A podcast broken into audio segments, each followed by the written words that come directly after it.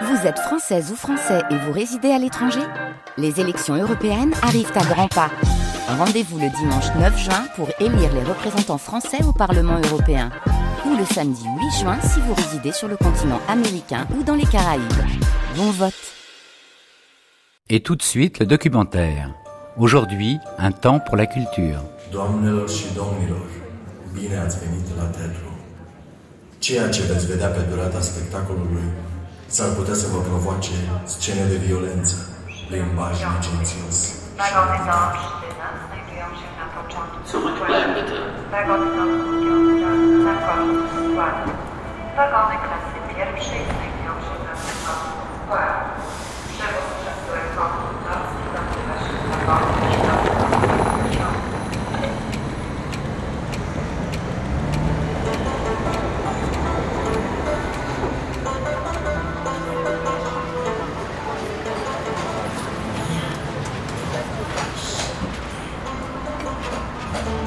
Comment l'art aidait à vivre en ces temps gris? Comment les artistes rusaient avec la censure? Et comment le public se plaisait à lire entre les lignes? C'était quoi la vie d'un acteur, d'un architecte, d'un écrivain, d'un lecteur, d'un spectateur au temps du bloc? C'est ce que vont nous dire des témoins rencontrés à Varsovie, Cracovie, Berlin, Prague, Budapest et Bucarest.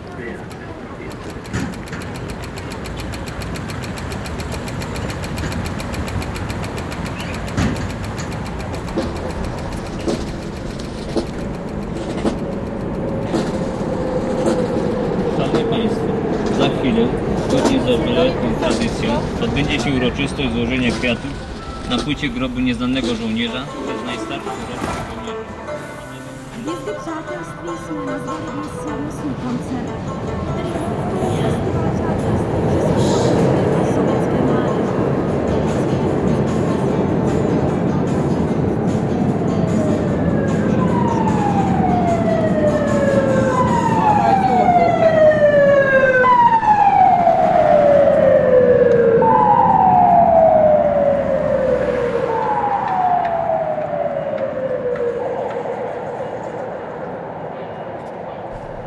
Tout était politique, n'est-ce Oui. pas? Dans, dans un État totalitaire, tout est politique. Donc, euh, euh, les gens de culture vraiment euh, ont à regretter l'époque où chaque mot, comme on disait, était comme un coup de canon, parce que les gens écoutaient vraiment quand les écrivains, les gens de théâtre, poètes parlaient, le peuple écoutait, ce qu'il ne fait plus aujourd'hui. Le régime communiste, euh, euh, pas seulement en Roumanie, partout, a commencé par imposer un modèle bolchevique très dur.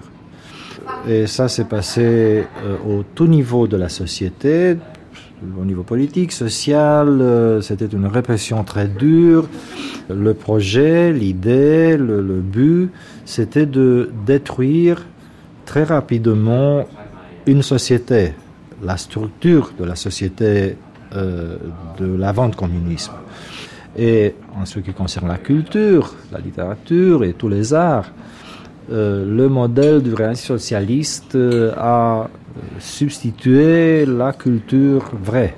Et Euh, comment on pouvait le définir, ce réalisme? Le, le réalisme socialiste partout, c'était une culture de propagande qui a peint une image euh, de la société en blanc et noir, très simple, très très élémentaire, euh, avec les, euh, représentants de, la nouvelle société comme des personnages blancs et les représentants de l'ancienne, des anciennes mentalités comme des personnages négatifs.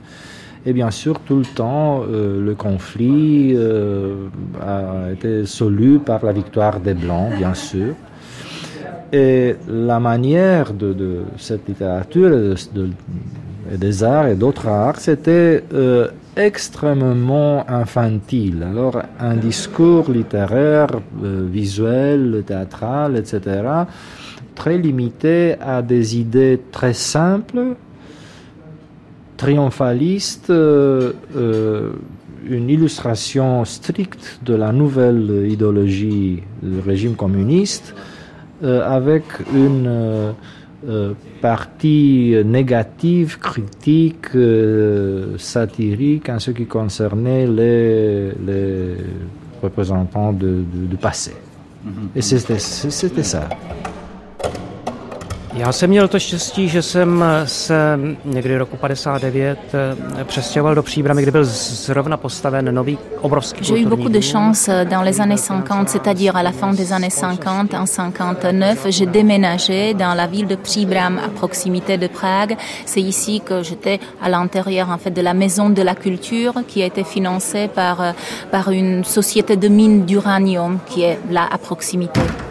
Bylo tam velké divadlo, to bylo nové a v té době tam odstartovali kariéru herci, kteří potom byli hvězdami v C'est-à-dire, c'est un peu curieux, une ville, en fait, une ex-ville euh, minière est devenue un centre culturel. C'est là où il y avait un théâtre où beaucoup d'artistes euh, qui sont devenus célèbres plus tard, où ils ont commencé leur carrière. C'est ici qu'il y avait la place aussi pour les expériences euh, artistiques. Donc, une curiosité hein, pour cette période. Takže život byl v té době nádherný pro děti, pro mého otce, En tout cas, la vie était belle pour euh, les enfants, pour les parents, pour mes parents surtout. C'était une vie qui était dure. Mon père, avec, euh, il devait s'affronter à ces mines d'uranium où il euh, travaillait. Pour ma mère, euh, qui, qui a dû en fait euh, complètement changer sa profession, qui a perdu sa carrière euh, artistique. Mais bon, en tout cas, pour mes petits enfants, j'aimerais bien qu'ils aient les mêmes occasions que j'avais justement pendant cette période. Mon père était euh, le réalisateur de dessins animés, Jiří Brdečka. Il a connu une carrière internationale très importante partout. Il a même gagné un prix important à Cannes à, à 62. Euh, donc, euh, il était connu ailleurs comme réalisateur de dessins animés, mais ici, il était connu plutôt comme scénariste. Il était auteur d'un euh, spaghetti western avant l'époque qui s'est Joël Limonade, qui était extrêmement populaire. Et je dois dire, euh, c'était assez intéressant parce que mes parents n'étaient pas communistes. Et pourtant, mon père avait connu une situation assez bien, je dois dire, parce que euh, ces gens de personnes comme lui, ou par exemple euh, Jiří Trnka, dont vous connaissez peut-être le nom, c'était un très fameux réalisateur de dessins animés. Mon père a travaillé comme scénariste pour Jiří Trnka, il a écrit tous les scénarios de Trnka. Et moi, j'appellerais ça la vitrine du communisme. Euh, c'était les gens qui n'étaient pas conformistes.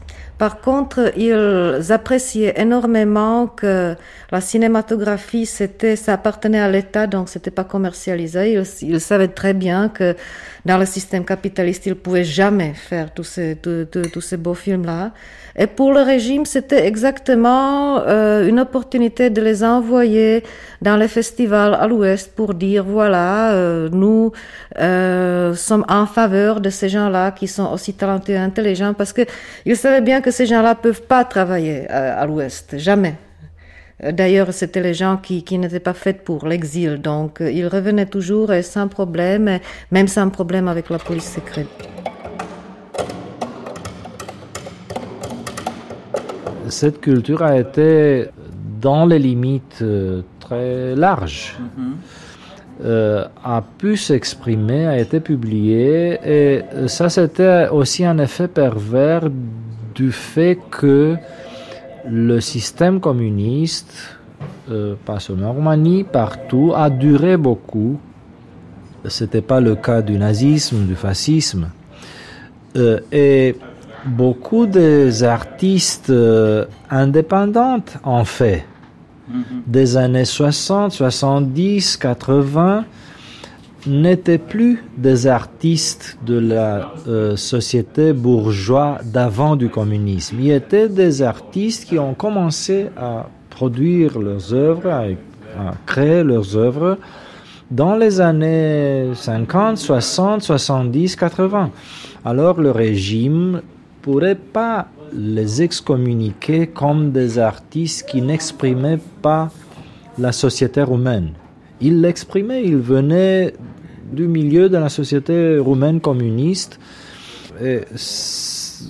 Bon, ça c'était, disons, une sorte d'alibi, une sorte de, de, passeport euh, pour la publication et pour tout, malgré le fait que le contenu n'était beaucoup plus politique et euh, communiste non plus.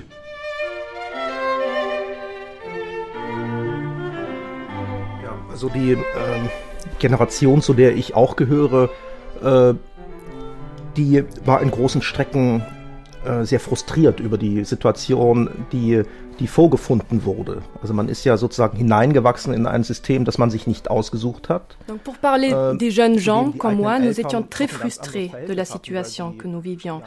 Nous avons grandi dans ce système que nous n'avions pas choisi. C'était différent de nos parents qui, a, qui, avaient aidé à construire ce pays. Ça nous intéressait pas, c'était pas notre sujet à nous. Et donc mentalement, nous étions très frustrés. Et ce mouvement, euh, on le retrouvait dans tous les différents genres de, de culture, dans la littérature, dans la musique. Euh, partout en RDA, il y avait ces gens-là qui étaient frustrés et euh, qui euh, voulaient produire quelque chose qui était aussi loin que possible de cette culture officielle. Vous étiez nombreux?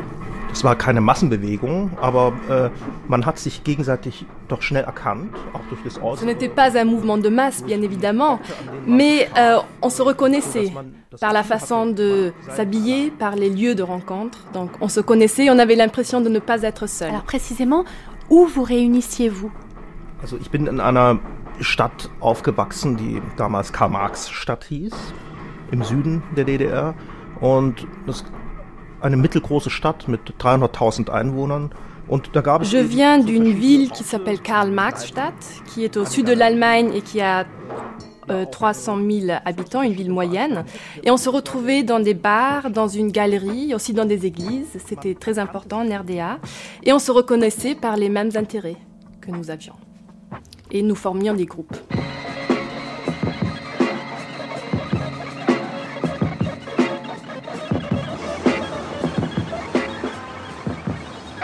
L'art était très important malgré tout au sein de, de, la RDA.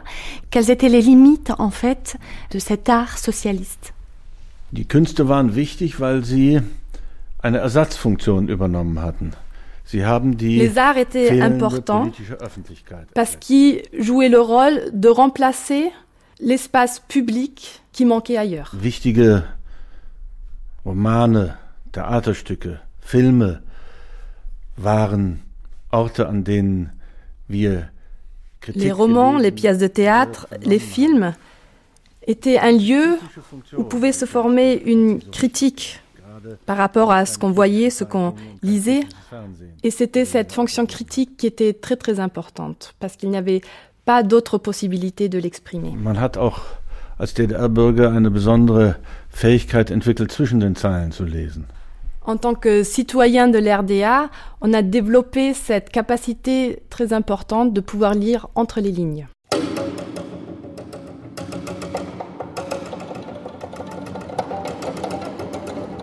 Est-ce que toute cette culture qu'il y avait à cette époque-là a joué un vrai rôle dans la société Est-ce que c'était un moment euh, où la culture a été euh, finalement assez importante? Oui, bien sûr. Euh, évidemment, c'était une, euh, une lecture un peu, un peu tendance, un peu trop politique, parce qu'on cherchait toujours quelque chose, les allusions, ce qui était contre le Parti communiste ou contre l'Union soviétique, comme avec la représentation des aïeux de Mickiewicz en 68. Les aïeux sont une grande pièce de théâtre romantique, mais elle avait été lue par le biais de, euh, du nationalisme polonais anti-russe. Avant, quand tu disais que tu es étudiant au théâtre, c'était quelque chose d'extraordinaire. Parce que dans ce contexte noir et où, tout le monde ne faisait son travail euh, et qui n'avait pas envie de faire ce travail, être acteur, c'était quelque chose d'extraordinaire. Tu avais dans la conscience des gens une sorte d'autonomie, de, une sorte de liberté. Et, et les salles de théâtre étaient pleines. Euh, parce que les gens venaient au théâtre pour entendre des choses qu'on ne pouvait pas dire. Et même s'il y avait euh, la censure dans le théâtre, il y avait, il y avait des choses qu'on pouvait dire dans, le, dans les pièces. Tu dis que tous les gens allaient au théâtre et tout. Euh, par exemple, quelle pièce euh, Il y avait des. Il y avait, donc il y avait un double langage, c'est ce que tu veux dire Oui, oui, il y avait un double langage. Mais par exemple C'était Caramitre qui jouait à l'époque Hamlet, par exemple. Et tout le monde voyait dans Hamlet une sorte de révolte contre le système. Et, même si ce n'était pas évident, tout le monde pensait à ça. Tu pouvais pas jouer tout qu'est-ce que tu as envie, euh, ça c'est sûr. Et même si euh, à euh, si tu jouais en Shakespeare, c'était une commission qui venait avant l'ouverture et qui devait de, euh, donner l'avis. Euh, de, de, de, dire oui, ça va, vous pouvez le jouer. Parce que si euh, cette commission de censure, si vous voulez, disait non, le spectacle, c'était fini. On ne le jouait pas. C'est arrivé que la commission de censure interdise euh, Shakespeare ou... Ah ouais, ouais, ouais. Ils ont interdit euh, euh, Gorky. Ils ont eu pas mal de problèmes avec un Hamlet. Donc, on, on, vivait dans une absurdité atroce parce que être ou ne pas être, qui Oui, il se demandait, mais il parle de qui maintenant La plus célèbre ils ont eu des problèmes, Ils ont eu des problèmes euh, avec cette réplique même. Donc, ça dépend comment tu le dis comme comédien. Ah. Attention, parce qu'on peut se demander, vous parlez de qui Être ou ne pas être. Et qu'est-ce qu'a répondu le comédien? Eh ben, non, mais bon il, interprétait pour pas se interpréter parce que tout pouvait être interprété. Voilà. Non, c'était, dingue. C'était dingue. Et c'était dingue parce que quand la commission arrivait, c'était seulement eux. Donc c'était trois personnes dans une salle vide de jouer le spectacle. Shakespeare à euh, Hamlet à Bollandras, c'était quatre heures et demie. Une équipe entière avec trois spectateurs. Il s'endormait, non? Ah, ben, Non, non. Malheureusement, non. Malheureusement, non. Voilà. Et ils n'étaient pas, euh, pas idiots. Pas du tout. Ouais.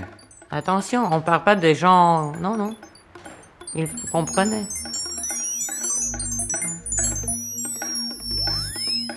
Vous alliez au théâtre oui. aussi? Oui, oui, parce que le théâtre, même si c'était ben, surtout des, des, trucs classiques, euh, c'était toujours présenté dans une façon très euh, actuelle, je dirais. C'était toujours la manifestation politique. Par exemple, vol euh, au-dessus de, de Nid de Coco.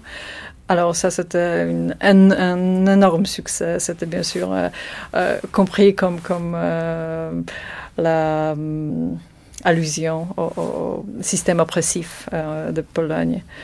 Bon, si bien sûr euh, on a eu le, la chance d'acheter de, de, des tickets, parce que il fallait faire la queue pour les tickets aussi. Il fallait faire aussi la queue pour les tickets euh, du théâtre. Oui, oui. C'était vraiment fou. Es war so, dass wir, wir haben in unseren Räumen nur proben können. Wir, es war verboten, dort Aufführungen zu machen. Also unsere Räume waren nur Arbeitsräume, äh, Fundus, Werkstatt und Probenraum. Je dois peut-être préciser que dans nos lieux, on pouvait tra travailler. Il y avait nos costumes et on pouvait répéter, mais on n'avait pas le droit de faire des représentations. Donc on tournait en RDA, dans des maisons de culture, dans des églises, dans des écoles. Dans certains territoires, on n'avait pas le droit d'y aller. Donc, euh, il existait une liste noire où on était noté et on n'avait pas le droit de faire des représentations là-bas. Par exemple, en Mecklembourg-Poméranie, à Rostock, dans aucun cas on avait le droit d'avoir des représentations là-bas. Et à Berlin aussi, à Mitte, on ne pouvait pas y aller. Euh, à Pankow, des fois oui, des fois non, mais je suis convaincue que la Stasi était toujours présente. Nous avions une très jolie langue.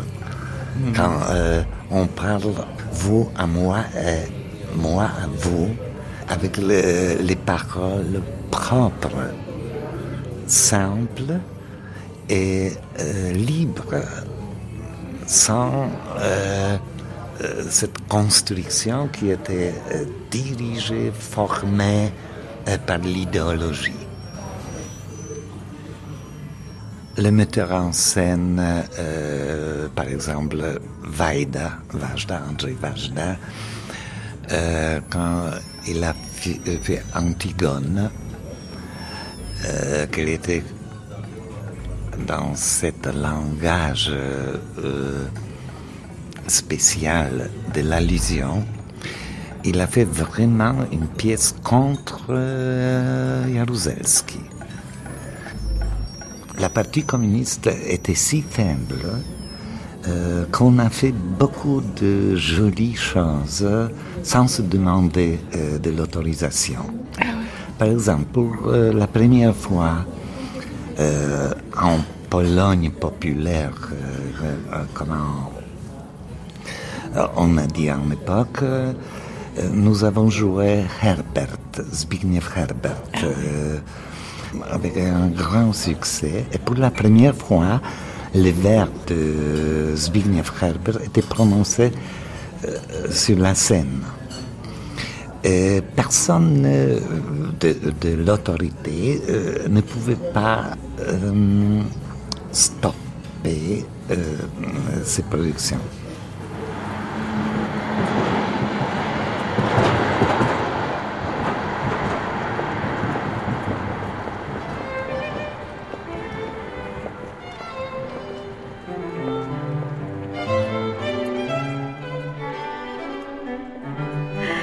Savez, c'était, c'était pour nous très, très, très difficile euh, voyager comme ça. Nous, nous avions faim quelquefois, mais pour les acteurs, c'est normal. Et par exemple, pour acheter les costumes, pour faire les décors, les marionnettes Euh, vous avez- les mario- euh, Nous avons euh, apporté tout avec nous. Ce n'était pas nécessaire d'acheter quelque chose comme ça. C'était, c'était des marionnettes et c'est tout. Vous êtes caché, n'est-ce pas? Si vous, si vous jouez avec des marionnettes, alors euh, vous n'avez pas besoin de, co- de costumes, seulement des marionnettes et c'est tout. Et si nous étions avec notre, euh, euh, notre groupe, notre théâtre amateur, alors de nouveau nous avions un, un bus très vieux. nous sommes voyagés comme ça. Euh, Bon, il n'y avait rien. Alors, pour faire des costumes, euh, il fallait se débrouiller. Tu pouvais pas aller dans le magasin acheter des choses. Alors, je me rappelle euh, des excursions avec euh, le type qui euh, s'occupait de approvisionnement. Et euh, je me rappelle donc des excursions euh, dans une usine de chaussures. Il faisait une partie des chaussures pour l'exportation et il pouvait nous vendre cinq paires ou six paires de chaussures. Et j'allais ces, ces 300 kilomètres euh, avec le type qui était très gentil, avec le directeur, la secrétaire et tout ça. Et après, grande victoire, on avait cinq paires de chaussures, euh, euh, plus ou moins bien. Euh, ou bien on allait, il y avait un qui a fini dans le prison, mais il était très, il était formidable celui-là, il pouvait tout arranger. On allait avec lui dans une usine qui faisait des vêtements pour euh, des couturiers euh, de, l'Ouest euh, qui apportaient les tissus. Alors, ce type s'arrangeait, je ne sais pas comment, pour qu'il nous revend, évidemment, ce n'était pas légal, quelques mètres d'un tissu ou quelques mètres d'un autre, et c'était formidable. Mais finalement, il est allé en prison. Donc, euh, euh, et aussi, je donnais des annonces, enfin, le théâtre donnait des annonces dans, dans le journal qu'il achètera de vieux vêtements d'avant la guerre, d'après la guerre. euh, de, de- comme ça, on faisait une journée où les gens apportaient de, de- de choses. Et euh, parfois, c'était des choses euh, formidables.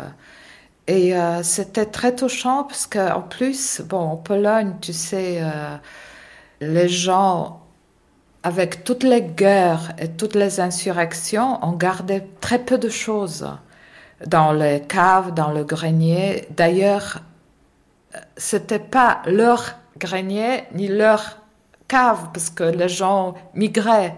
Donc, il y avait très peu de choses qui restaient. Alors, les gens gardaient des souvenirs. Alors, il apportait, par exemple, le vieux veste à euh, queue. Oui, avec des queues de pie, oui. Oui, ou euh, la robe de mariée, parce qu'il ne pouvait plus le garder, il voulait avoir un peu d'argent, mais aussi il pensait que le théâtre, c'est le lieu où ça, ça peut servir. Et à chaque fois, ils racontaient leurs histoires. Alors c'était super, c'était très touchant. Alors, euh, par exemple, pour le bois, c'était le bois de troisième sorte. Alors, euh, ils n'étaient pas secs. Alors, très vite, le décor euh, commençait à. oui, oui, oui. Non, tout était, par exemple, pour le plexiglas, ça n'existe pas. Alors, faire des transparences, impossible.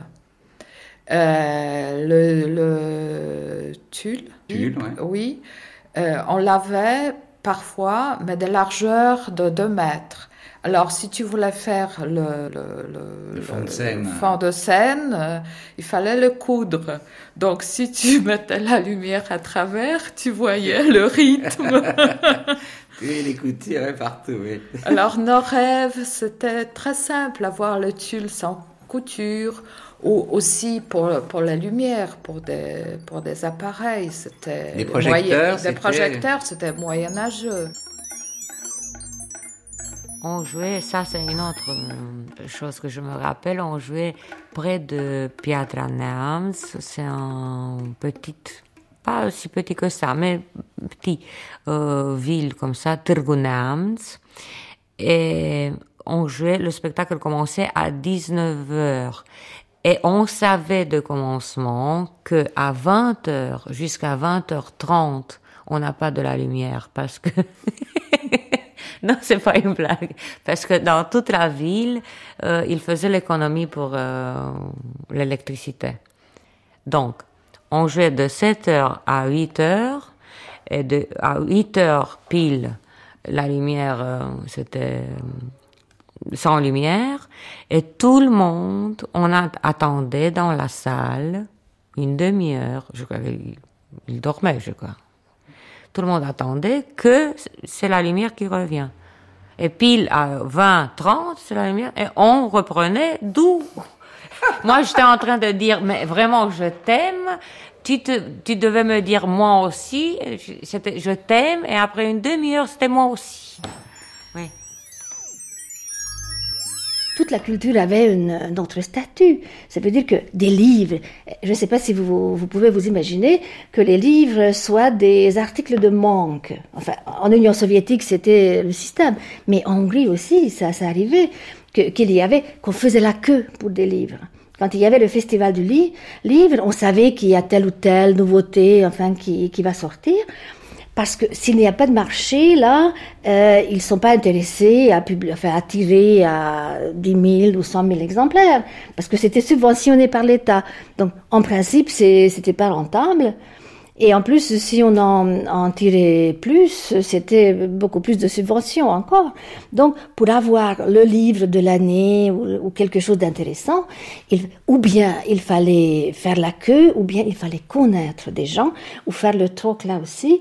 Donc, je me rappelle de les années 70, qui, qui mène la il y avait là la librairie Académie, et quand il y avait, par exemple, une œuvre de Chad Geza, le, journal d'une folle, qui était une sorte de, best-seller, alors c'était contre des savons qu'on pouvait l'avoir, enfin, de dessous le comptoir. Qu'est-ce que vous lisiez comme livre? Alors, ça, c'était une très bonne période pour lire, hein, parce que, euh, à cause de, de droits d'auteur qui n'existaient pas, euh, on traduit euh, tout, vraiment. Euh, bon, si ça passait la censure, bien sûr. Bon, de temps en temps, la censure coupait des, morceaux de livres, mais toute la classique internationale était facilement obtenable en Pologne dans les librairies polonaises. alors, nous avons été pratiquement au point avec, avec la, je dirais, culture générale. Mais y compris la, la culture classique, ça je, Oui, oui, oui, mais, bien sûr. Mais aussi, aussi contemporain, oui, oui. Mhm.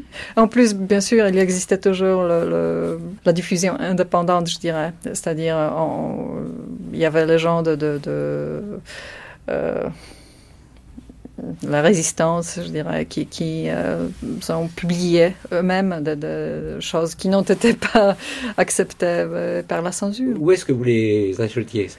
Euh, bon, on achetait pas vraiment parce que bon, le, le nombre de, de livres euh, était très Réduit. Oui. Alors, on prenait un livre par exemple et on le copiait sur la machine à taper, euh, page par page. Moi, j'ai fait plusieurs livres comme ça. Vous vous souvenez lesquels Miłosz, euh, le poète polonais le- le- Ouais. qui a obtenu le prix Nobel. Vous avez tapé la pensée captive. Oui, oui, oui. Alors, ben, bon, ou vous juste euh, en, empruntez des livres de, de nos, nos amis, on les rendait dans deux jours ou un jour, ça dépend.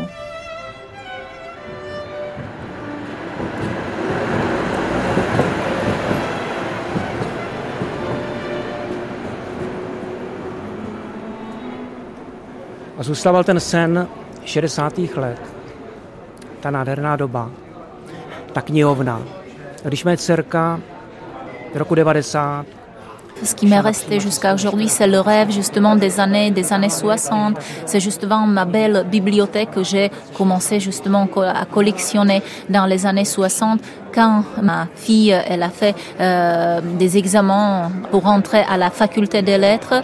Et là, elle a commencé à se préparer justement euh, avec l'aide de ma bibliothèque et en comparant ma bibliothèque avec la bibliothèque des assistants à l'université, cette bibliothèque, elle valait beaucoup plus que celle des, profs, des professeurs ou alors des assistants.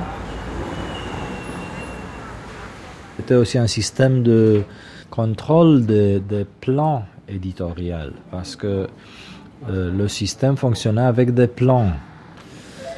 Et euh, c'était assez difficile, euh, plutôt par exemple pour les jeunes euh, auteurs, d'être inclus dans ces plans et d'être approbés, avisés pour faire publier leurs, leurs livres dans les années 80.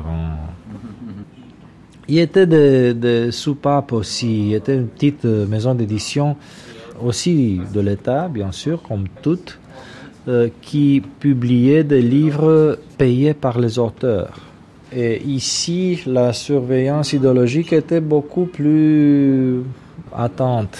Parce que l'idée c'était, ok, s'il y a des, des gens qui vont publier leurs euh, bêtises, euh, bien, euh, prends leurs, leurs agents. Et par exemple, pour nous, pour la jeune génération des années 80, on a découvert ça et on a publié à cette maison d'édition dans l'année euh, 1982, dans un intervalle de quelques mois, deux recueils de poèmes avec quatre et puis cinq auteurs qui représentaient euh, le fameux cercle littéraire de Landy, qui a été euh, un cercle littéraire qui a lancé le postmodernisme roumain, accusé, euh, attaqué dans euh, des, revues culturelles beaucoup plus proches de, la culture de propagande et de l'idéologie officielle comme une génération littéraire et un modèle culturel trop cosmopolite, trop occidental, trop anti-national, euh, etc. L'écrivain avait-il, selon vous, un rôle particulier en RDA Ja, in der DDR und in den ganzen sozialistischen Staaten hatte der Schriftsteller eine, eine äh, besondere Bedeutung, eine äh, übergroße Bedeutung. Oui. Daran, Et dans tous les autres pays socialistes, c'était la même chose. Le rôle particulier consistait dans le fait qu'il n'y avait pas de journaux et que on portait l'attente envers nous, que nous on disait ce qu'on pouvait pas lire, c'est-à-dire la réalité. Das führte zu einer äh, übergroßen Bedeutung äh, der Autoren ähm, Je pourrais même dire que ce rôle était trop grand. Il y avait trop d'appui là-dessus, mais c'était dû au fait qu'il n'y avait pas de presse, qu'il y avait ce manque de public et d'espace public. Der Schriftsteller hatte die Aufgabe, die Öffentlichkeit herzustellen. Le devoir de l'écrivain était de créer cet espace public pour le public qui n'existait pas.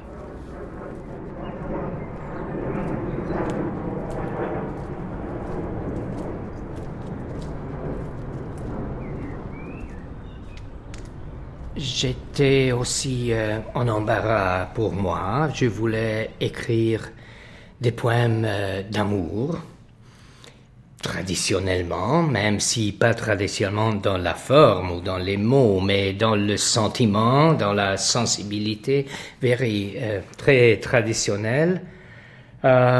Euh, avec une petite différence que c'était pour des hommes. Je, je, je, me sentais toujours homosexuel et, et je voulais, c'était toujours des, pour des hommes qui j'expériençais l'amour vrai. Mm -hmm. Même si j'étais marié comme jeune homme et j'aimais ma femme et c'était bien, mais c'était pas la, la, la, vraie chose, je, je sentais. C'était un peu comme euh, voir euh, un film en noir et blanc. Oui. Et, et je savais qu'il y avait un bouton euh, qui euh, changeait tout ça en des couleurs. Alors j'ai pressé ce, ce, bouton. ce bouton et alors j'ai commencé. Première euh, volume était encore un peu symbolique, un peu voilé, mm -hmm. mais même là, on a compris que c'était du, du, de l'amour masculin et on a hésité à la, à la, à le publier. À le, à le publier. C'était à quelle époque ça à peu près? C'était 84, 83, 84. C'était aussi tard pour moi, mais aussi pour le régime. Oui. Mais on a euh, vacillé et puis on a dit, bien. Ça ne s'appelait pas censure. Il y avait de la censure normale, ouverte, euh, cruelle en, euh, en, en, le 19e siècle, pendant l'oppression euh, autrichienne. Mais pas maintenant, pas pendant les communistes. Il était plus il était plus mensonnière. Mensongère. Mensongère que ça. Il ne voulait pas dire. Il utilisait des mots comme démocratie, peuple, vérité. Vous savez, c'était comme George Orwell. Um, alors, il n'y avait pas de censure. Ils, ont dit que chez nous, tout le monde est tellement euh, satisfait euh, avec le régime que, que, les gens simplement ne veulent pas écrire des choses qui ne sont pas publiées. La chose que je trouve maintenant qui était très bien, à cause de ce système euh, et du, fait qu'on n'avait pas, on avait deux heures de programme avec Ceausescu, tout le monde regardait les Bulgares, la télévision bulgare, parce que c'était un peu plus normal. On avait des vidéos, tout ça. Il y avait un, marché noir des derniers films qui sortaient dans, sur vidéocassette. Et, mais les gens lisaient plus. Moi, j'ai vu euh, à la cinémathèque roumaine où c'était la foule parce qu'il y avait, on pouvait pas voir des, des, des, des, grands films qu'à la cinémathèque. C'était la, la, la, folie totale à la cinémathèque. Maintenant, il n'y a, y a personne à la cinémathèque roumaine. Mais à l'époque, c'était plein, plein, plein. Et les films étaient bons, c'était des films euh, oui, qui venaient de moi, partout. moi, moi j'ai vu tous les grands films de Berman, euh, Fellini, les, Vaida, tous les grands films de, de, ma jeunesse, je les vis à la cinémathèque romaine.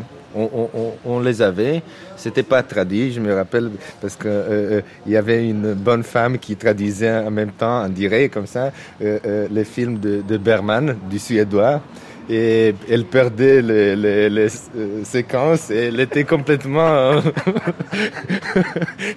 elle n'avait pas le même rythme que, que le film. Et quand c'était un, une scène un peu plus érotique, elle se taisait. Et vous pouvez imaginer à l'époque ce que ça veut dire une scène érotique dans le film de Berman. C'était pas, pas grand chose, mais c'était tout le monde se taisait comme ça.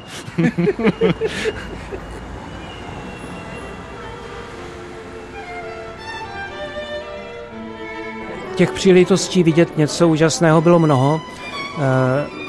Nesmírně nás oslovovala taková ta polodokumentární filmová škola, která vlastně vstupovala do obyčejného života.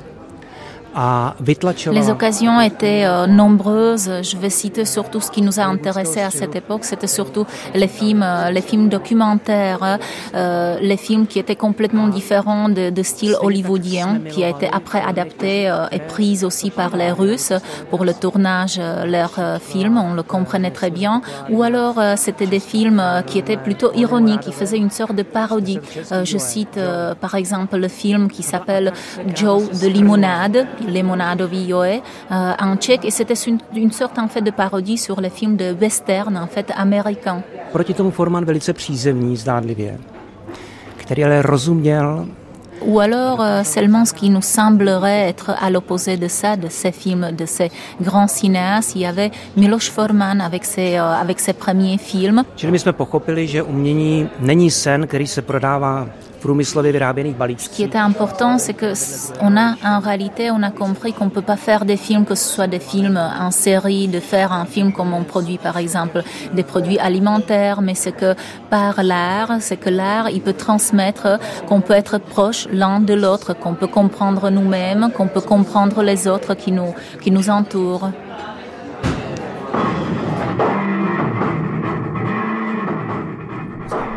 offiziellen Studios. Es gab nur das offizielle Studio und äh, wir, äh, die nun versuchten, unabhängige Filme zu machen, konnten nur mit den Amateurs. Il n'y avait pas de studio indépendant. Donc ce qui nous restait, c'était la technique plus ou moins amateur, c'était Super 8 et 16 mm, euh, assez simple, mais c'était la seule possibilité. Aviez-vous d'autres matières pour, pour nourrir votre travail? Ähm, das gehörte auch zu den großen Frustrationen einer DDR-Jugend, dass man sich nicht frei informieren konnte.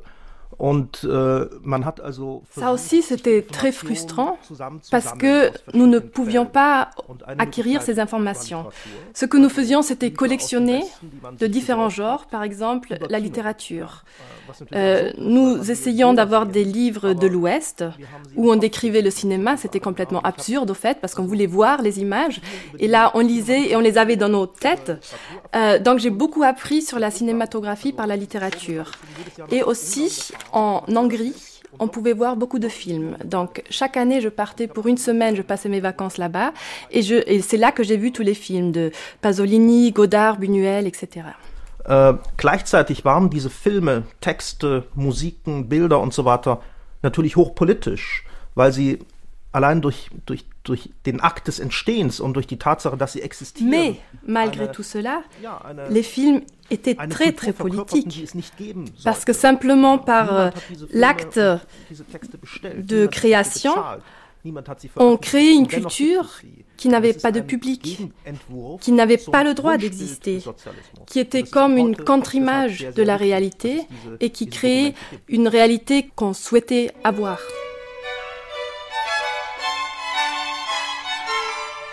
En 83, nous avons commencé à publier un revue artistique, euh, Samizdat, alors nous avons décidé de, de, suivre attentivement tout ce qui se passe dans la culture non officielle en Hongrie et faire les photos, euh, garder tout, ce qui est écrit sur, sur, ces expositions, les invitations, les textes qui étaient lus dans les vernissages. Et nous avons enregistré, enregistré tout ce qu'on pouvait. Euh, donc déjà, le début des années 80, c'était clair que Artpool aussi devient une, une base d'information pour la culture parallèle euh, non officielle en Hongrie. C'était aussi un peu, euh, un peu une réponse euh, sur, sur euh, la samizdat politique, qui était très moche. Et, et, sans seulement les textes de très mauvaise qualité euh, en point de vue de, de l'imprimerie. Et Golantoy comme artiste disait que, que même dans, dans, ces conditions clandestines, on peut faire mieux. On peut faire mieux, on peut faire plus belle, on peut faire quelque chose qui donne une euh, idée visuelle ou une sensation visuelle aussi.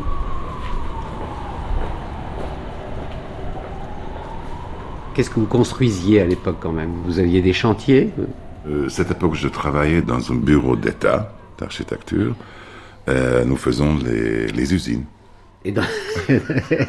donc vous avez construit pendant des années des usines. Abs absolument des usines, mais cet euh, domaine d'architecture, c'est assez intéressant. C'est euh, intéressant du côté de, de technologie, mais c'est pas intéressant du côté de bâtiment. -hmm. Mais j'ai appris beaucoup. Quand on réalise que quand même la création d'architecture, c'est pas libre dans une société, on dit socialiste, et quand on réalise que l'architecture est politique, complètement 100% politique, il n'y a pas différence euh, les jours présents euh, dans, euh, pendant l'ancien régime, c'est dans tous les, tous les deux régimes quand même c'est politique. On, on, réalise que la création d'architecture, c'est pas possible sans, sans démocratie. Mais alors, que, comment on enseigne l'architecture dans, dans, dans, ces, dans, ces, fins d'année du communisme? C'est bizarre, mais euh, les meilleurs architectes euh, s'est regroupé dans les écoles, euh, dans, les, facultés d'architecture, et vraiment, j'ai un souvenir très bon de mes études où on avait vraiment des excellents profs. en théorie, tout était vraiment très très intéressant, mais la réalité de la vie d'un architecte, c'était vraiment pénible. De fait, c'était des gens qui avaient du talent, c'est ce que vous dites, oui. mais ils ne pouvaient rien, ils ne pouvaient pas le faire fructifier, donc il y avait plein de concours, il y avait beaucoup de, de, de choses sans réalisation, sans, sans... Oui. Il y avait une architecture virtuelle, finalement. Virtuelle, oui. Ouais.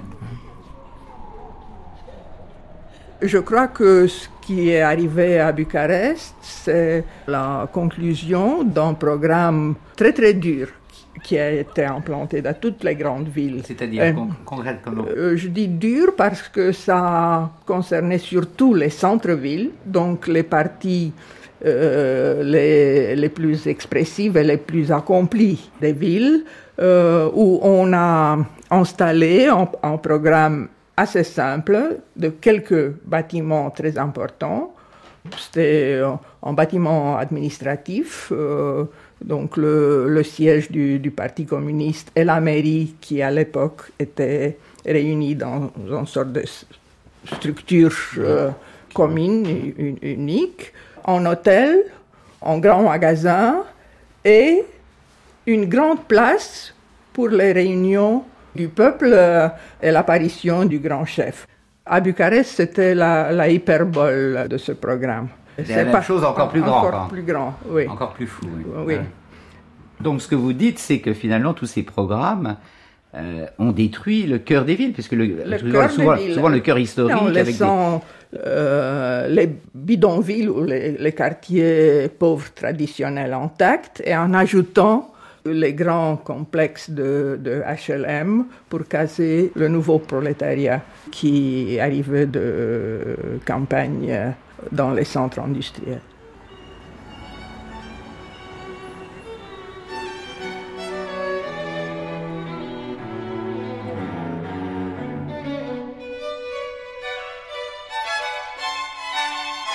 La scène musicale, la scène rock, je dirais, était vraiment très, très extrêmement forte. Depuis quelle époque ça? Depuis les années 80. 80. Oui, depuis le, la naissance de Solidarité.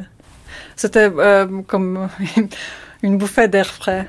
Euh, l'année la, de solidarité. Alors, c'était pour tout le monde. C'était pour les artistes, c'était pour les euh, cabarets, c'était pour. pour cabaret, c'est-à-dire? Ah bah oui, cabaret politique, c'est-à-dire. Euh, bon, mon grand-père, il a été emprisonné une fois pour euh, dire une blague euh, sur euh, la politique. Dans quelles années ça C'était les années 50. Mais pour moi, c'était plus libre déjà, parce que le communisme, il, il tombait. mais bon, on ne savait jamais quand va-t-il tomber vraiment? Alors, euh, quand Solidarité est arrivée, euh, la censure, bon, elle existait toujours, mais on connaissait nos chemins autour de, de, la censure. C'est-à-dire, euh, on, on, savait comment écrire pour être compris et pour dire tout ce qu'il fallait dire. Alors, euh, bon, il y avait plein de, de cabarets euh, de société. C'était plutôt la, satire politique. Mhm, des sketchs comme ça Oui, oui. Ça se passait où ça? Euh, Partout. Il y avait des restaurants, il y avait de, petites caves, de petits cafés-théâtres. avec, avec tout ça. Et ça, c'était Varsovie, Cracovie ou partout dans le pays? C'était partout dans le pays. Na, man befand sich ja in einer Notsituation in der DDR. Und, äh, aber es gab einen Freundeskreis, äh, die Ähnliches wollten und die Ähnliches dachten. Und durch diesen Freundeskreis hat man sich dann doch sehr effektiv auch Informationen beschafft. Und äh, es gab eben in Karl-Marx-Stadt äh, zum Beispiel Donc, par exemple, à Karl-Marxstadt, où je vivais, il y avait un seul CD de Frank Zappa. C'était moi qui l'avais. Donc, je m'échangeais avec des amis qui avaient Bob Dylan. Et c'était tout un cercle qui se mettait en place. Euh, quand nous faisons de l'art, c'était la même chose. Euh, il y avait des magazines qui apparaissaient euh, dans une très petite, euh, donc à 20 ou 15 magazines où il y avait des textes, des photos, etc. Euh, nous appelions ça euh, samizdat. C'est, ça vient de l'est, euh, ce terme qui veut dire que nous publions au fait pour nous-mêmes. Et aussi en ce qui concernait des représentations. Par exemple, j'invitais des amis qui venaient de Berlin, qui lisaient des poèmes dans mon appartement. Moi-même, j'avais un, un groupe de musique punk et j'allais jouer dans des galeries et dans des églises. Ou alors il y avait aussi la peinture euh, action sur scène. Donc tout un réseau se mettait en place et nous nous aidions où c'était possible. Donc si j'ai bien compris, vous organisiez des concerts punk dans les églises. Euh, teilweise. Also ich hab, habe einige solcher Konzerte auch organisiert, aber ich wurde auch eingeladen. Ja. Oui, moi-même aussi, j'ai organisé de tels concerts. Et c'est un phénomène assez curieux qui est typique pour l'RDA. C'est que certains curés organisaient, on appelait ça le travail ouvert des curés, organisaient des, des, des lectures, mais pourquoi pas aussi des concerts punk.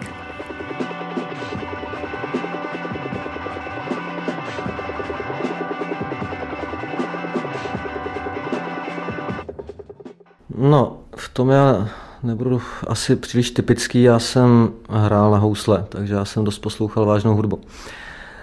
Ale eh, po té, co jsem přišel do Prahy, tak eh, samozřejmě Praha mě učarovala, protože i v té době tady byla spousta hudebních klubů a, a takže já v té době jsem objevil jazz. En arrivant à Prague, j'étais euh, complètement enchantée par les différents clubs de jazz. C'est la musique de jazz qui comptait pour moi. Sinon, si je prends mes contemporains, euh, c'était surtout la musique de notre génération, la musique euh, de Beatles ou Rolling Stones. Mais bon, c'était un genre de musique qui était très précieux. Donc, il y avait des gens qui avaient des enregistrements, qui passaient les enregistrements aux autres. Mais bon, en même temps, c'était quelque chose qu'il fallait bien suivre. C'était pas, c'était pas tout à fait mon cas, mais c'était euh, notre génération, c'était la musique euh, qui était en fait à l'époque interdite. Donc il y avait seulement les enregistrements euh, qui étaient en fait enregistrés de façon illégale, qu'on se passait d'un groupe à l'autre, etc. Et c'est ça ce qui était intéressant. prostředí, to, to si myslím, že je docela, možná Čechy, že v tom jsou výjimeč, výjimečné, možná uči některým zemím, ale blízké možná Francii, a to jsou písničkáři, to jsou La musique à laquelle on avait beaucoup plus d'accès que justement la musique de Beatles ou Rolling Stones, c'était plutôt la musique des chanteurs tchèques. Je citerai par exemple Kryl, Třešňák, et il y a d'autres noms. Bien sûr, on avait aussi l'accès, un certain accès aux, aux chanteurs russes comme Kudjava ou, ou alors je citerai par exemple Vysotsky. Après, ce qui était aussi important, c'était des, euh, des festivals de musique de de, folk, ce qu'on appelle en fait country ici, qui était aussi une musique très importante. Tout ce genre de musique, c'était la musique, euh, ce que j'appellerais protest song, c'est-à-dire les chansons de la révolte des chanteurs.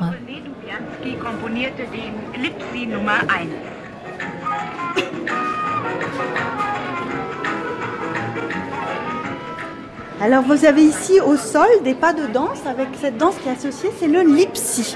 Alors le lipsy ne vous dira rien, beaucoup de gens ont dû l'oublier. En fait, le lipsy, c'est un essai de faire face au rock and roll. Comme on disait avec le gym, ce rock and roll est symbolique des États-Unis, on n'en voulait pas vraiment. Et donc on crée le lipsy, qui vous pouvez bien vous l'imaginer face à des jeunes qui voulaient bouger. Euh, on retrouve finalement une danse très classique, un peu euh, comme une valse. Donc euh, ça n'a pas eu grand succès, c'est très vite tombé dans les oubliettes.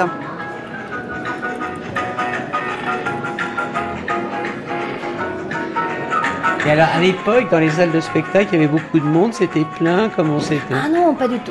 Non, mais c'était la grande chance que ça, ne coûtait rien, parce que là, pour euh, personne ne, m'a jamais donné d'argent, donc là, j'avais pas d'argent de poche et quoi. Donc, il fallait que j'économise là sur les courses ou que je pique dans les poches et tout. Mais ça suffisait pour que je puisse aller, parce que c'était quelques sous, quelques centimes. Là.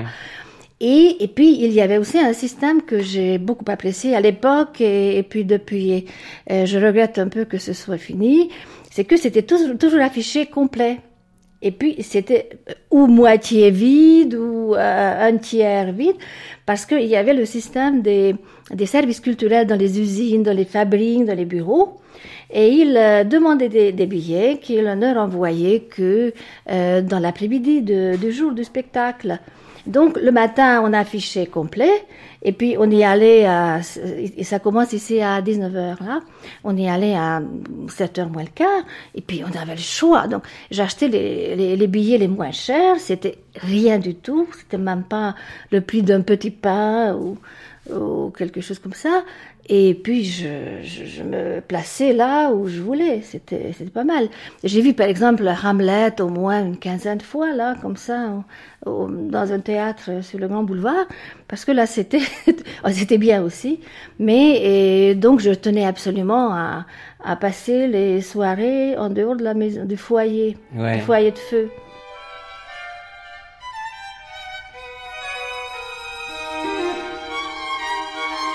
Dans la fin des années 60, euh, le, prestige professionnel euh, était encore là. Et je crois que c'est là que ma génération a fait une faute euh, fatale. Parce qu'on a dit, voilà, nous sommes intelligents, nous sommes informés, nous, avons reçu une, bonne éducation en famille, on peut faire quelque chose pour cet endroit, pour ce pays, pour, pour les gens autour euh, de nous, par nos professions, par notre excellence euh, intellectuelle. Et on laisse les idiots, les apparatchiks, la nomenclature de s'occuper des choses administratives. On a perdu la compétition, la nomenclature a repris tous les coins, tous les niches de la vie sociale. Le résultat, on, le connaît. Mes meilleurs amis étaient restés à, Prague. Euh, de toute façon, alors les amis m'écrivaient d'abord pour, pour me dire ce qu'ils étaient en train de faire ou pas. Bon, ils faisaient des enfants parce que sous l'occupation, on, se, on est encore mieux au lit que, normalement, euh, parce qu'on a, pas, on a moins envie de sortir, n'est-ce pas? Euh, Ils faisaient aussi, ils étaient nombreux qui faisaient la psychanalyse, peut-être parce que euh, elle demande du temps et que euh, sous l'occupation, c'était un, peu une période hors de temps que, que les gens vivaient ici. donc ils se lançaient dans des entreprises de longue haleine, comme par exemple la psychanalyse. Alors, le rapport entre les enfants et la psychanalyse pouvait se compliquer ou euh, parfois ça aidait, la psychanalyse aidait à, euh, à, faire des enfants, parfois au contraire elle bloquait, mais ça c'est une autre histoire. Voilà, qu'est-ce qu'il y avait d'autre? Il y avait toutes sortes d'activités clandestines, euh, des, des, publications, des concerts, des, même des vernissages, des, des expositions, parce que malheureusement, ou pas, euh, parce que c'est tout de même une compensation importante, la, répression produit aussi, euh, enfin, chaque pression euh, renforce l'envie de s'en libérer, et donc là, en ce sens-là, la répression était très créative par ses conséquences chez les gens, parce que je crois que pour beaucoup que je connais, écrivain, peintre, euh, bon, cinéaste, c'est plus délicat évidemment, mais même là, il n'était jamais aussi fécond, il n'a jamais aussi créateur que quand euh, la publication de ce qu'il faisait leur était interdite.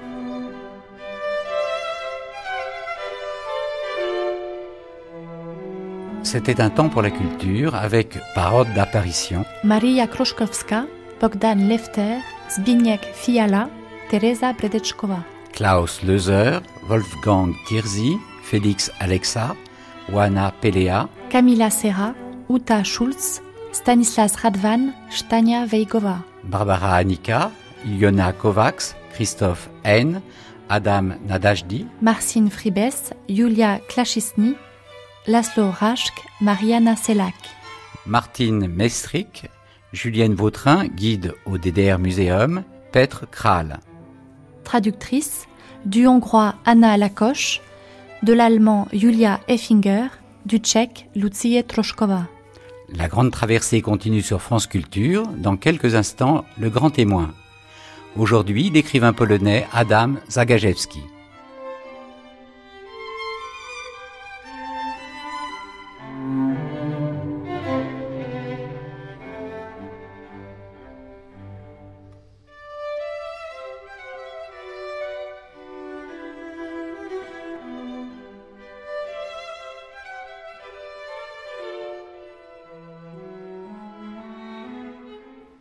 Une civilisation abominable s'effondre, mais c'est elle qui m'a formé, c'est contre elle que je me révoltais, c'était elle que j'essayais de fuir, que je le veuille ou non, je ne puis qu'être marqué par elle, je ne suis pas prêt d'apprendre ce qui s'est réellement passé pour moi.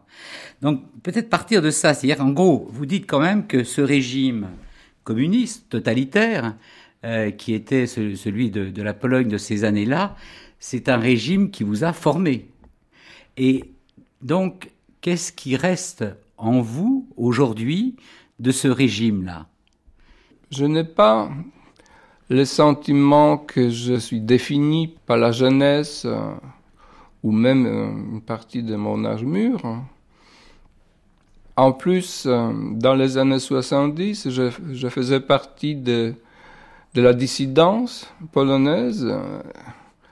Euh, ce qui m'a ouvert les yeux, c'était une expérience pour moi très marquante où c'était une grande expérience au, niveau de, des amitiés. Je, rencontrais beaucoup de gens formidables.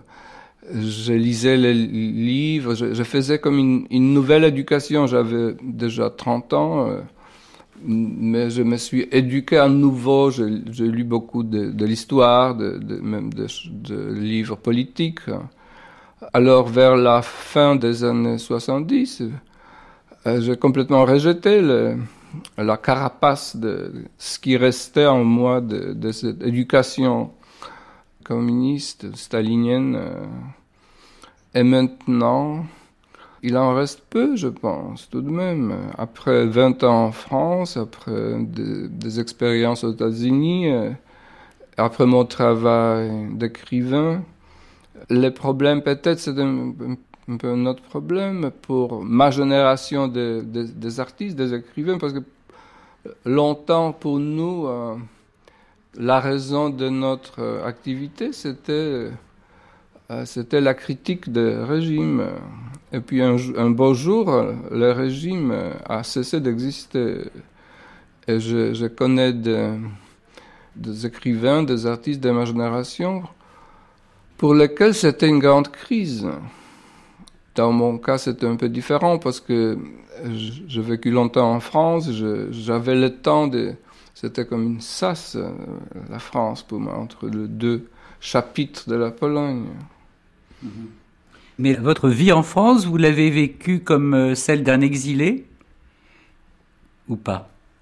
Oui et non. J'étais pas un exilé classique.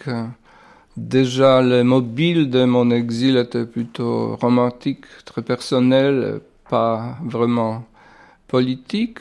Il, il s'inscrivait pas dans le cadre d'une tradition polonaise d'exil politique. indépendantiste. Cette tradition existait encore, bien que c'était, c'était la génération de Solidarność, n'est-ce pas? Pour moi, c'était plutôt bien que je partageais la plupart des idées politiques de cette génération, mais je me suis senti un peu comme un anarchiste, un, poète, un, homme libre qui partage les idées politiques, mais dont l'énergie euh, n'entre nécessairement pas dans, cette euh, euh, expression politique. Vous parlez souvent du rapport à l'histoire. Alors, est-ce que ce rapport à l'histoire a marqué votre travail d'écrivain? Je, me souviens encore aujourd'hui, à, l'école, euh, on nous disait que le communisme, c'est un, nouveau jour dans l'histoire de l'humanité, que avant tout était corrompu, euh, malheureux, c'était de la misère humaine, et maintenant c'est un homme nouveau qui émerge, et j'étais tout de même un peu marqué par ça. On ne pouvait pas complètement ignorait la, euh, cette euh, pédagogie. C'était une pédagogie de mensonges, mais il y avait une beauté là-dedans. Euh, une promesse qui était complètement mensongère, mais tout de même, à, l'âge de, je sais pas, 10 ans, 12 ans, même 16 ans, on me disait, oh, tu es heureux, tu, tu, tu es dans cette époque nouvelle, regarde l'Europe comme elle a elle était tellement corrompue, il y avait euh, juste l'exploitation de la classe ouvrière, euh, le malheur, et, toi tu, grandis dans un monde nouveau. Alors c'est ça, on nous disait que l'histoire était anéantie, qu'on commence une grande aventure nouvelle.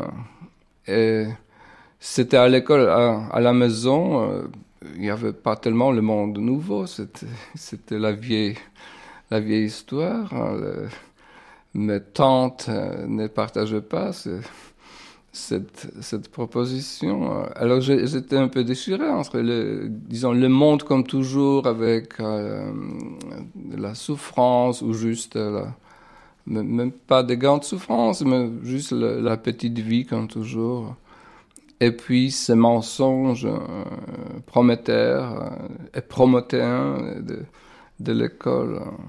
Et ça, c'était pas pour moi. Peut-être j'avais une sorte de sensibilité, j'étais ouvert à ça. il y avait quelque chose en moi qui, qui voulait que ça soit vrai. Mais, mais après, lentement, tout de même, j'ai compris que. Et comment vos parents réagissaient par rapport à, à cet euh, embrigadement qui, a été le vôtre quelques jours ou quelques mois Ma famille n'était pas marquée par le stalinisme. Il n'y avait pas de victimes dans notre famille, mais c'était une famille plutôt semi-bourgeoise. Mais mes parents, ils me disaient pas grand-chose. Mais peut-être le jour où où Staline est mort, j'avais 7 ans. Euh, j'étais déjà à l'école. Et pour moi, c'était un choc. J'étais très triste. Et mes parents ne pouvaient pas cacher leur joie. je ne pense pas qu'ils avaient peur. Mais je pense qu'ils se sont dit que notre fils, euh, il est euh, un peu, peut-être pas difficile, mais il faut. D'ailleurs, je les regrette. Je les regrette qu'ils m'ont pas dit plus ouvertement parce que j'étais pas un, jeune monstre. Je ne pense pas que je pouvais dénoncer mes parents ou quelque chose comme ça. Tout à l'heure, vous, euh, vous, disiez que la, culture a joué un, rôle euh, très important comme ça dans votre, dans votre formation et dans, dans cette ouverture comme ça. Qu'est-ce que vous saviez réellement de la vie en Europe occidentale? On était énormément curieux et je pense qu'on savait tout. Hein. Quand je suis allé à l'ouest pour la première fois, j'avais, j'avais 28 ans, 27 ans on avait une famille en Suisse. Mon cousin, un pasteur en, Zurich, on a parlé beaucoup. Il m'a dit, mais écoute, tu sais tout, hein. Mais il s'est avéré que c'était plutôt un savoir littéraire. Je savais très bien où il y avait la tombe de James Joyce à Zurich, où il y avait la tombe de Thomas Mann à Zurich. Mais un jour, on était à, à, la station de chemin de fer, et il y avait un, un, là où on échangeait la, euh, la monnaie. Le, euh, un guichet Un guichet, oui. Et, là, il y avait le, le cours d'échange du jour. Et j'ai dit à mon cousin, écoute, c'est tellement bizarre chez vous. Chez nous, la monnaie est stable. Chez vous, ça change tous les jours. et, euh, moi, avec mon savoir littéraire, euh, mais j'étais un idiot au niveau économique. Parce que j'ai, encore là, je pensais que c'était peut-être mieux que d'avoir euh, un cours stable, bien que, à vrai dire, on n'avait pas d'argent. C'était, un argent sans valeur, n'est-ce pas, à l'est de l'Europe. Mais ça montre une, un précipice entre mes connaissances euh, littéraires ou artistiques et puis ma stupidité économique. Mais est-ce que euh, le fait que vous soyez devenu poète, est-ce que vous êtes essayiste, mais vous êtes aussi poète, est-ce que ça euh, n'est pas aussi quelque chose aussi qui, comme vous dites, se détache? C'était un grand problème esthétique pour moi quand j'étais jeune, quand, quand j'ai commencé à écrire. Parce que tout de même, il y avait cette euh, couche de mensonges dans la langue même. Et c'était un peu la, ma découverte, ou la découverte aussi de ma génération. Et puis, il fallait dire, parce que la Pologne était une exception dans le camp communiste, c'est-à-dire il y avait dans les années 60, 70 ou 80, il y avait une euh, liberté esthétique totale en Pologne. Il n'y avait aucune esthétique normative.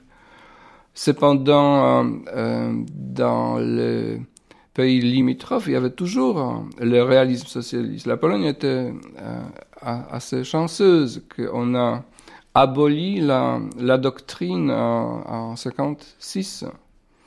Alors, euh, comme jeune poète, je pouvais écrire euh, comme, je sais pas, comme le surréaliste, je pouvais écrire comme le dadaïste, je pouvais écrire comme Mayakovsky, je pouvais écrire comme Mickiewicz.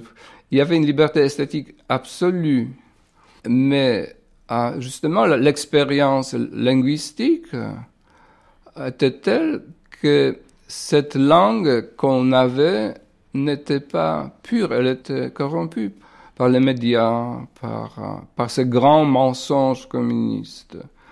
Et jeune poète, j'écris deux, trois collections de poèmes où il y avait beaucoup de, luttes, de critiques politiques, euh, sociales, où, bien que maintenant je les regarde avec un sourire, parce que je ne pense pas que la poésie est l'endroit où il faut mettre les choses comme ça mais en même temps, je me dis que je ne pouvais pas faire euh, autrement, que c'était nécessaire.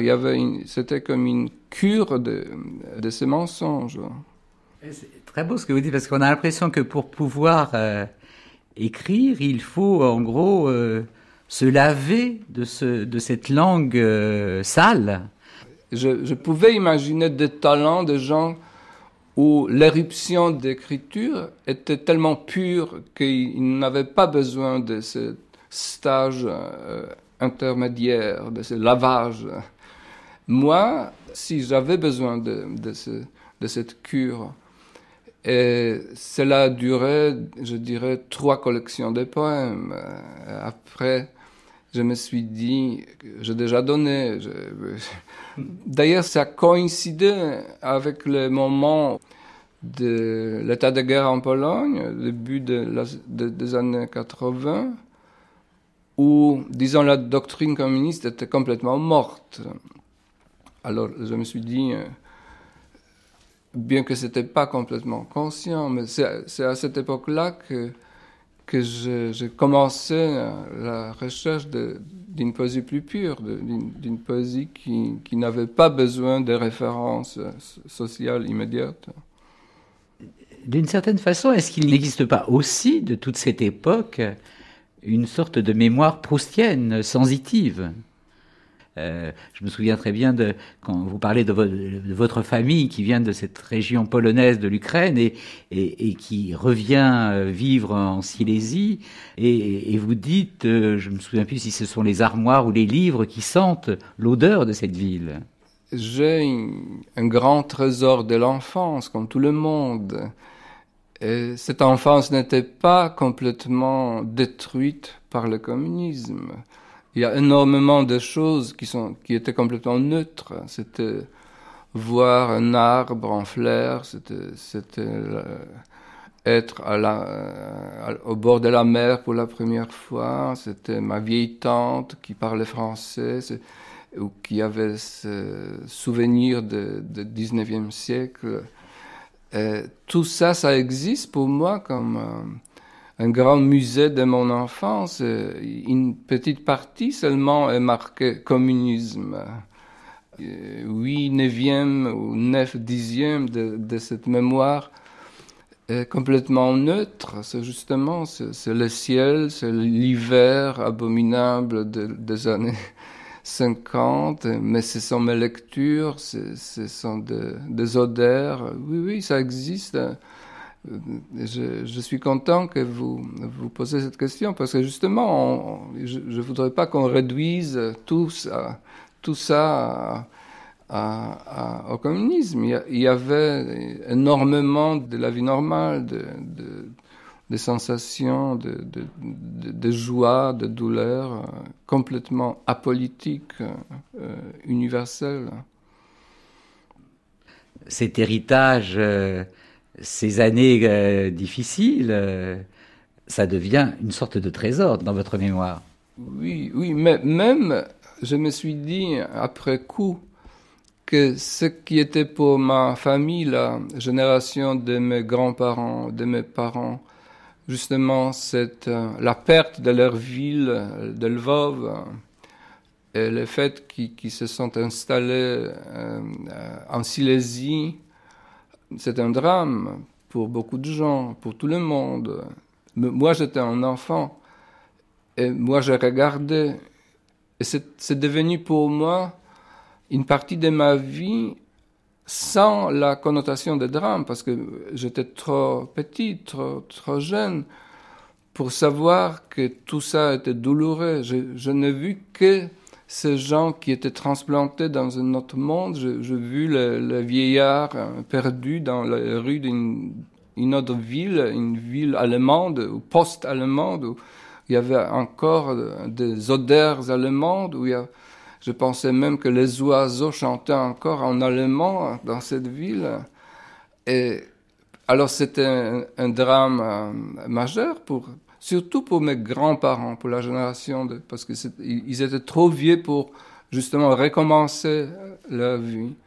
Mais pour moi, c'était justement proustien, c'était c'était un moment de, délectation de voir. Bien qu'à l'époque, je seulement stockais ma mémoire, j'étais trop trop petit, trop bête pour euh, apprécier ça. Mais euh, beaucoup plus tard, je je gardais tous ces souvenirs et, je, me suis dit, mais quelle expérience que tu as vu une, chose inouïe, tu as, vu tout, un peuple ou une petite partie d'un peuple euh, transplanté dans une autre ville, as, une ville allemande qui était peuplée par des gens d'ailleurs. Et, c'était justement au niveau humain, c'était un drame, pour moi, j'étais un spectateur, un jeune spectateur. Mais aujourd'hui, quand vous relisez vos, vos, écrits de cette époque-là, vos écrits de jeunesse, euh, comment vous les lisez? C'est euh, une sorte de tendresse, une sorte de sourire ironique? Comment vous appréciez tout cela? Alors, quand je relis mes, mes poèmes ou les textes en prose de ma première jeunesse, le texte marqué par cette révolte anti-régime, j'ai plutôt un sourire ironique parce que je ne peux pas m'identifier avec ça. Mais aussi, je pense à tout, à le contexte qui n'est pas sur le papier. Je, pense aux amitiés, c'était c'était un peu une chose collective. On, était une génération. Il y avait de, je sais pas une dizaine de poètes qui, où, on s'est senti solidaires. On faisait des soirées d'auteurs dans, dans des clubs d'étudiants. On avait un public euh, enthousiaste. Euh, on pensait qu'on fait une chose énorme, qu'on qu'on est une sorte d'avant-garde, mais pas avant-garde artistique, plutôt une, avant-garde politique, une avant-garde de, de, de, critique, de, de clairvoyance.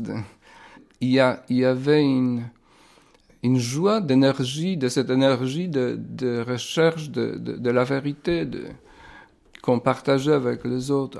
Alors ça, je ne suis pas très fier de ce texte, mais mais je n'oublie pas le, le, contexte, que c'était tout, tout, de même une grande aventure de ma jeunesse.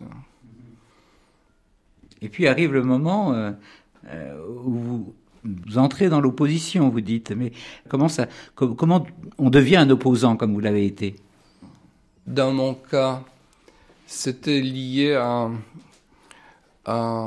tout un nexus de, des amitiés jeune poète, j'ai rencontré jeune Adam Michnik, qui m'a impressionné beaucoup. Il, à l'époque, il était jeune, beau et courageux. Euh, il n'était pas poète, mais il connaissait tout, il lisait tout. on est devenus amis. Il était un peu un modèle, pas un modèle littéraire, mais un modèle humain pour moi. Quelqu'un qui, avait tellement de courage. Alors, euh, je suis devenu opposant au moment où euh, une amie d'Adam Michnik est venue à Cracovie collecter les signatures pour, un, pour une lettre euh, contre le, le, changement de la Constitution. Et, et je signais tout de suite. Mais aussi parce que j'ai connu déjà Adam Michnik, je savais que j'ai connu ces gens que je, que je pensais formidables. il y avait une qualité humaine parmi ces gens qui, qui dépassaient euh, la norme soviétique. Il y avait une beauté humaine qui m'a frappé. Et je voulais être comme eux. Bien que je, savais que je ne suis pas un homme d'action. Je suis un rêveur plutôt qu'un militant. Mais je ne pouvais pas ne pas accéder à, à ces mouvements parce qu'il y avait cette beauté humaine dont la connaissance je fais déjà. Ce qui a été euh, très caractéristique, c'est que ces gens ont mis en avant des valeurs humanistes, tout, simplement. C'était tout d'un coup une sorte de valorisation de l'homme, de l'individu et de ses valeurs. Humanisme, oui, mais c'était le, le, le franc-parler. C'était une autre... Parce que vous pouvez pas imaginer que à l'époque, à l'école, au lycée, même à l'université, 95% des enseignants, c'était des lâches qui parlaient d'une voix basse, qui, qui n'étaient pas même communistes, mais il, y avait tant de gens qui étaient détruits par le communisme, qui osaient pas regarder vers la vérité. Et tout d'un coup, j'ai rencontré, rencontré ce, groupe de gens où, où, parler euh, franchement, où, euh, était la norme, était, était euh, la beauté. Je pense que même avant de rejoindre l'opposition, j'avais déjà ce, besoin de, chercher la vérité, de dire la vérité. Mais puis ça s'est renforcé. Mais après, il y avait un paradoxe que, après un moment, parce que ce mouvement d'opposition était le plus beau au début. Après, il s'organisait. Il y avait comme un mouvement. Ce mouvement avait besoin de ces poètes. Ça, c'était déjà un peu gênant. Le premier moment était d'une beauté incroyable. C'était justement ce moment d'être réveillé réveillé vers la vérité. Mais trois ans plus tard, il y avait déjà des milliers de, jeunes opposants, il y avait des étudiants, des jeunes ouvriers, il y avait beaucoup de revues clandestines. Il y avait presque comme le début d'une esthétique normative d'opposition. Très vite, les choses basculent tellement vite. Après deux, trois ans, tout à coup, je me suis dit, non, mais cela a commencé comme une grande aventure, comme une liberté, et, puis maintenant, euh, on attend de toi que tu écrives des poèmes comme ça. Et, là, j'ai commencé, et j'avais, vers la fin des années 70, j'écrivais très peu, j'étais gêné par ça, parce que je ne pouvais pas m'identifier, devenir le poète des, mouvements d'opposition, parce que c'était déjà une chose sociologique, euh, normative, un, peu euh, prévisible. Et, justement, c'était la fin de cette aventure. C'était loin encore de la fin de l'aventure politique, mais on pour, pour, pour, ce qui est de, la poésie, de l'esthétique, euh, la pure recherche, c'était tout de même un commencement de la fin. Dans ce cas-là, vous avez adopté une position de repli, plus solitaire? Oui, je suis allé à Berlin de l'Ouest. J'étais invité par un, euh, il y avait une chose à Berlin de l'Ouest, ça s'appelait en, en, allemand Berliner Künstlerprogramm. Il y avait des bourses pour euh, des écrivains, des artistes de l'Europe, de l'Est, aussi de l'Europe occidentale. Et c'était un choix pour moi. Je me suis dit, il faut que je retrouve un peu ma solitude, parce que j'avais trop d'enthousiasme pour cette aventure d'opposition. Euh, ce qui était très bien pour euh, la, euh, la partie politique de, moi, mais disons la partie artistique de moi été un peu embarrassée. Et je pense que pour mes amis d'opposition, je, pense qu'ils ne pouvaient pas comprendre ça. Que, je, pense même qu'ils ils, m'ont jamais dit cela, mais je pense que pour eux, c'était un peu bizarre. Hein, que au, au, lieu de rester, de lutter, de, de partager le, le, le sort euh, commun, que, que, je, que je choisis cette, cette solitude. Et aujourd'hui, euh, Qu'est-ce que vous écrivez maintenant? Depuis longtemps, c'est les poèmes les essais. Il y, a, il y a des essais hum, littéraires, il y a des essais autobiographiques. Mais je suis loin de, cette époque de, ma jeunesse, bien que en, elle est toujours en moi. Je ne me suis pas aliéné par rapport à, à, cette aventure de la jeunesse. Mais je ne suis pas jeune, j'ai d'autres soucis, d'autres joies. Mais c'est pareil, la littérature européenne nous, nous montre qu'à chaque âge, il y a une attitude, à chaque âge, il y a une aventure. il y a aussi une aventure de devenir plus âgé, de, de voir les choses euh, euh, avec, sous un autre angle, euh, etc.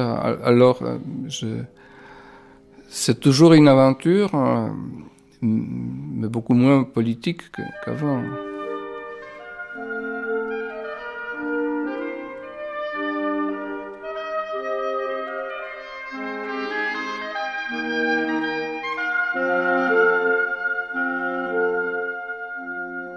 C'est la fin de cette quatrième matinée, Vent d'Est, 1945-1989. Prise de son, Fabien Gosset et François Rivalan. Mixage, Véronique Amiot. Réalisation, Marie-Ange Garando. Une émission proposée par Laetitia Cordonnier et Jean-Pierre Thibaudat. Toutes les références sont sur le site internet de France Culture à l'adresse franceculture.com et à la page Grande Traversée.